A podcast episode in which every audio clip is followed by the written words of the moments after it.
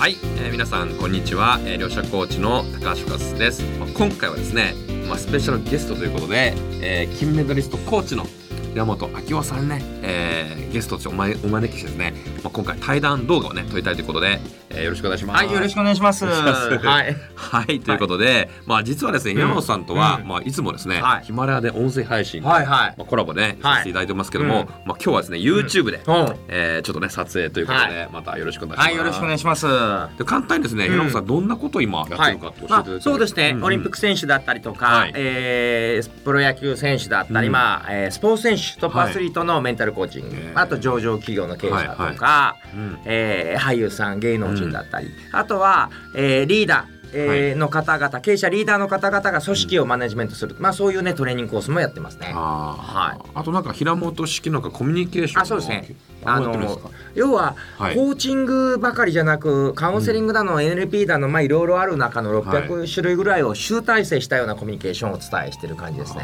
すごいです。ね600種類学ばれたんですか38年かけて。38年。多分12億円ぐらい投資して学びましたね、えーすごい16歳の時からセミナー出てましたから。16歳か。らはいはい。えーすごいですね、じゃあもうその中で、はい。もう600種類こう学んだ中で、本当にじゃああの一番こううん。効果が高いものをこう組み合わせてこあそうですね、その人にとって効果。だから引き出しが無限にあるんで、あの100回ぐらいやってもこう違うものが出てくる感じですね。うーんそう。私もね以前平本さんとはい。実はグループコーチを企画してやった時はい。にすごく感動してですね。うん。もういろんな方まあいろんな悩みがうん。違う中ではい。まあそれぞれなんかねはい。こう課題を与えてもうみんなこう感動してみんななうん。涙ぐるぐるになっちゃってうん。うん。ねそうだったなと思ってね。またあれもちょっと企画したいと思あぜひね よろしくお願いします。はい。はい。はい。ということでうん。まあその中でまあうん。平本さんにもいろいろお伺いしたいんですけどもはいはい。はいまあ今日はですねうん。このアドラー心理学のまあ専門家ということはいでまあそもそもアドラー心理学って、うん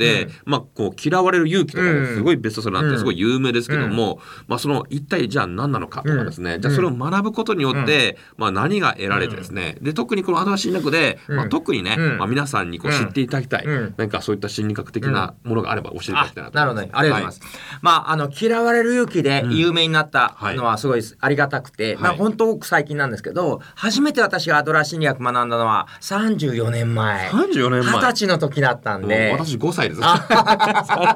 そう そうか。なんです5歳でまだまだ。あ今の息子の、息子今5歳なんで。確かに。大学生の時から学び出して、はいうんまあ、いろいろとにかく世界中のいろんな心理療法を学びながら、当時34年前いいなと思ったのは、うんそれまでの心理学とかカウンセリングって、はい病んだ人がどれだけ病んでるかの研究。まあ、私ね、大学大学院と心理学だったんですけど、病んだ人がどれだけ病んでるか、みたいな研究で、だんだん気がめいってくるんだけど、うんアドラー心理学だけはポジティブというか、うん。人のいいところを見つけて、はい。しかもどうなっていきたいのっていう未来に希望がある心理学だったんで、うんうん。いっぱい学んだ中ですごくベースになったんですね。えーなるほどなるほど。えー。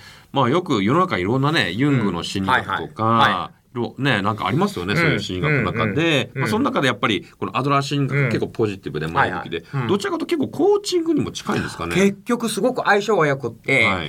例えば他の心理学は構造どうして人間はこう悩んでしまうのか、構造について興味あるのに対してアドラーははい。機能、機能どうしたら幸せになれるかうん。っていう方法論について考えてるんで、はい。要は理屈の理学ではなく工学、うん。どうしたら幸せになれるかっていうのを100年前から研究してるんで、でそのある5つの原理を全部満たすと幸せになると明確です。えー、その5つの原理って何なんですか？まずその5つの原理の前に、うん。えー要はアドラーってすごくシンプルで、はい。